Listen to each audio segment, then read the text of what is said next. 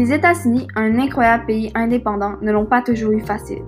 Avec nous ici en studio, nous avons Pauline Pipotron, historienne pour la Société historique de Montréal et enseignante d'histoire à l'Université de Sherbrooke. Alors Pauline, avant de se lancer dans cet événement marquant, qu'est-ce que le Boston Massacre? Pourriez-vous nous situer un peu dans le temps?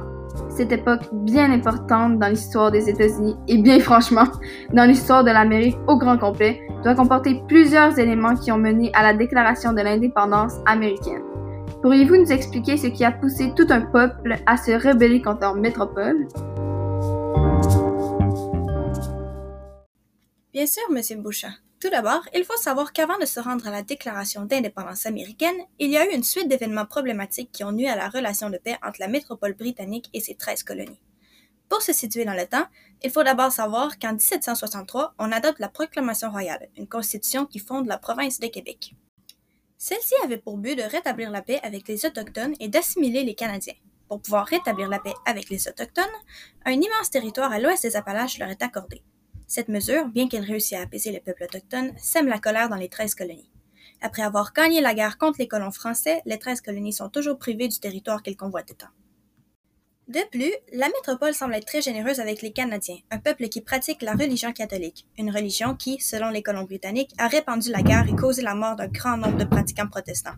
Ainsi, quand la métropole laisse les habitants de la province parler leur langue, utiliser leurs lois, abolit le serment du test et les laisse pratiquer leur religion, les habitants des 13 colonies perçoivent cela comme un affront et une atteinte directe à leur honneur. Finalement, suite à la guerre, la Grande-Bretagne se retrouve endettée et doit trouver une autre source de revenus. Comme solution à ce problème, la métropole décide de taxer les 13 colonies sur toutes sortes de produits. Cela pousse les colons britanniques à la pauvreté et même parfois à la famine. Et en plus, ils n'ont aucun pouvoir sur les décisions prises puisqu'ils ne sont pas représentés dans la politique britannique. C'est alors le début du mouvement de révolte contre la Grande-Bretagne qui a pour devise No taxation without representation. Merci, mademoiselle Pipotron, pour ces explications. Je sens déjà que les gens au studio et à la maison en comprennent davantage sur l'ambiance de cette époque. Maintenant, nous avons un autre invité, Alphonse de Chevalet, un historien pour la Société de Québec et enseignant de philosophie au Cégep Garneau, qui est avec nous ce matin pour nous en apprendre davantage sur le Boston Massacre. Pouvez-vous nous expliquer que s'est-il passé? Le Boston Massacre, événement important dans la Révolution américaine, est une manifestation qui a tourné en massacre de protestants. Ces gens demandaient aux hauts gradés britanniques de baisser des taxes trop élevées pour leurs moyens. Les dettes énormes que la Grande-Bretagne avait euh, accumulées durant la guerre de Sept Ans ont résulté avec euh, cette augmentation. Le peuple n'avait pas les moyens de payer des surplus sur des éléments importants comme le papier, euh, grand moyen de communication et d'éducation à l'époque. Un mécontentement grandissant s'est créé et a fait grandement chuter le nombre de loyalistes cette manifestation serait d'ailleurs euh, une des causes qui aurait mené au Boston Tea Party. Nous en reparlerons peut-être ultérieurement, sachant qu'il s'agit d'un autre événement marquant de cette époque. Revenons à notre sujet principal. Le Boston Massacre, survenu le 5 mars 1770 à la suite d'une montée de tension entre les Britanniques et les Patriotes des 13 colonies, euh, a fait cinq morts au total. Ce quintuplé de pertes n'a qu'empiré la relation entre la monarchie et sa colonie. Merci Alphonse. De retour avec Pauline Pipotron ici en studio pour qu'elle nous explique un peu les conséquences du Boston Massacre sur les 13 colonies. Pauline, vous êtes vraiment une experte en la matière, alors nous sommes très heureux de vous revoir. Mais tout le plaisir est pour moi, Monsieur Beauchamp. Suite aux nombreuses rébellions, dont le Boston Massacre, les 13 colonies ont été submergées de lois mises en place par la métropole britannique, qui souhaite reprendre le contrôle de ces colonies en Amérique. Parmi ces lois surnommées intolérables par les habitants des 13 colonies, on peut percevoir des atteintes majeures à la liberté des colons britanniques. Tout d'abord, il y a eu la loi nommée Boston Port Act, une loi qui a causé beaucoup de rage dans les 13 colonies. Cette loi, qui est une réponse au Boston Tea Party, ferme le port de Boston à tous les navires à l'exception de ceux de l'armée britannique. Ensuite, on adopte le Massachusetts Government Act, qui permet aux autorités britanniques de prendre le contrôle de la colonie et l'empêche d'avoir un représentant élu. Il y a aussi eu le Administration of Justice Act, qui cite que les fonctionnaires et les militaires qui ne respectent pas la loi seront désormais jugés en Grande-Bretagne. Puis, il y a eu le Quartering Act, qui force les habitants du Massachusetts à héberger des militaires britanniques. Finalement, le Quebec Act, ou l'Acte de Québec, est aussi une des lois mises en place pour garder le contrôle des colonies, bien que celle-ci s'adresse plus aux habitants de la province de Québec. Par contre, même si cette loi s'adresse aux Canadiens, elle provoque de fortes réactions tout de même chez les habitants de 13 colonies, puisque cet acte donne plusieurs privilèges aux Canadiens francophones catholiques, ce qui est considéré comme un affront direct à la langue anglaise, la liberté individuelle des Britanniques et au protestantisme. Vous nous parlez des conséquences que ce massacre et ces rébellions amènent aux 13 colonies. Mais quelles conséquences cela provoque-t-il à travers le monde, et plus précisément à la magnifique province of Québec? Notre dernier invité aujourd'hui au studio Eusébé Césaré Delaqueuse, un historien pour la Société des Trois Pistoles et enseignant de géographie à l'école secondaire des Trois Pistoles. Bonjour. Monsieur Delaqueuse, pourriez-vous nous en apprendre davantage sur les conséquences qui y sont laissées et comment se passe ce procès? Bonjour.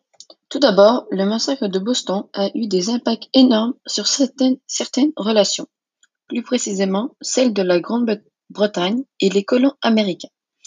Durant cinq ans qui vont suivre ce massacre affreux, la rébellion de ces certains colons s'est poursuivie jusqu'au Boston Tea Party. Aujourd'hui, la ville américaine de Boston a un marqueur à l'intersection de Congress Street et State Street. De plus, ce marqueur se trouve juste à quelques mètres où les premiers coups de feu dévastateurs ont été tirés. Parlons maintenant du procès. Pour mieux vous situer, le responsable de ce massacre est le capitaine Thomas Preston avec ses soldats. Ils vont être jugés, mais défendus par John Adams, soit le deuxième président des États-Unis. Tout ça pour finalement vous emmener au jury et comment ils vont se défendre. Le gouvernement a décidé d'avoir un procès équitable et qu'ils prennent le côté de personne. Plusieurs avocats ont refusé de défendre Preston car elle avait tendance à être loyaliste. Le deuxième président des États-Unis a donc décidé d'aider. Finalement, Preston a pu convaincre le jury qu'il n'avait rien fait, rien à faire avec ce massacre. Si nous regardons en profondeur les conséquences qu'ont laissées ces rébellions sur la province du Québec, nous pouvons y remarquer ceci. Premièrement, les rebelles, grâce à la sympathie que leur offrent quelques Québécois, mais surtout des Montréalais, reçoivent le soutien des citoyens influents. À cause de cela, plusieurs Britanniques décident de rester au Canada. La grande population des rebelles qui s'installent à Québec laisse pour le gouvernement et le gouverneur Guy Carleton des difficultés. Celui-ci ne peut monter au pied un milice assez puissant pour résister à ces rebelles. Cette migration d'un grand nombre d'anglophones dans la province fait en sorte que la majorité de la population n'est plus francophone catholique, ce qui met les Canadiens en désavantage, puisqu'il y a maintenant assez de protestants pour avoir une chambre d'assemblée. Les différences dans la population changent aussi de nombreux facteurs comme les institutions, puisqu'on ajoutera des églises protestantes et l'Église catholique perdra un peu de son importance. Eh bien, merci beaucoup. Maintenant, de retour avec nous pour une dernière question, nous sommes très heureux de l'accueillir de nouveau, Alphonse de Chevalet. Pourriez-vous nous parler des héritages qu'a laissé le Boston Massacre pour les 13 colonies? Oui, alors selon moi, ce qui reste plus gros dans tout ce que cette manifestation a laissé derrière elle, c'est l'indépendance américaine.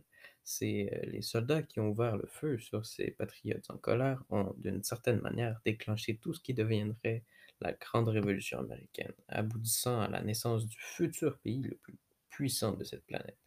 C'est un peu comme la goutte qui a fait déborder le vase. Vous voyez ce que je veux dire? C'est le, le résultat, c'est un pays qui opère sous ses propres décisions. C'est un changement au plan législatif qui, qui est énorme et surtout une liberté et une indépendance. C'en est fini de ces dominances anglaises. Je pense vraiment que c'est le premier morceau important d'une longue chaîne. Après une suite de combats, une suite de rivalités, les patriotes ont, ont, continué de confronter les loyalistes et les britanniques et le pays est par la suite devenu indépendant. Voilà, fin de l'histoire. Et tout cela aura marqué les livres d'histoire des siècles à venir. Ce fut malheureusement tout le temps que nous avions pour l'émission d'aujourd'hui. Je voulais d'abord remercier tous nos invités de ce matin, dont Pauline Pipotron, historienne de la Société historique de Montréal et enseignante d'histoire à l'Université de Sherbrooke, Alphonse de Chevalet, un historien de la Société de Québec et enseignant de chimie au Cégep Garneau, et Eusebie Césaré Delaqueuse, un historien pour la Société des Trois Pistoles et enseignant de géographie à l'école secondaire des Trois Pistoles. Je suis sûre que tous nos spectateurs ici en studio et à la maison en sont bouche bée de tous les faits et explications que vous nous avez donnés ce matin. En tout cas, de ma part, j'en suis comblée et je vous en remercie. Mais tout le plaisir est pour moi, Monsieur Beauchamp.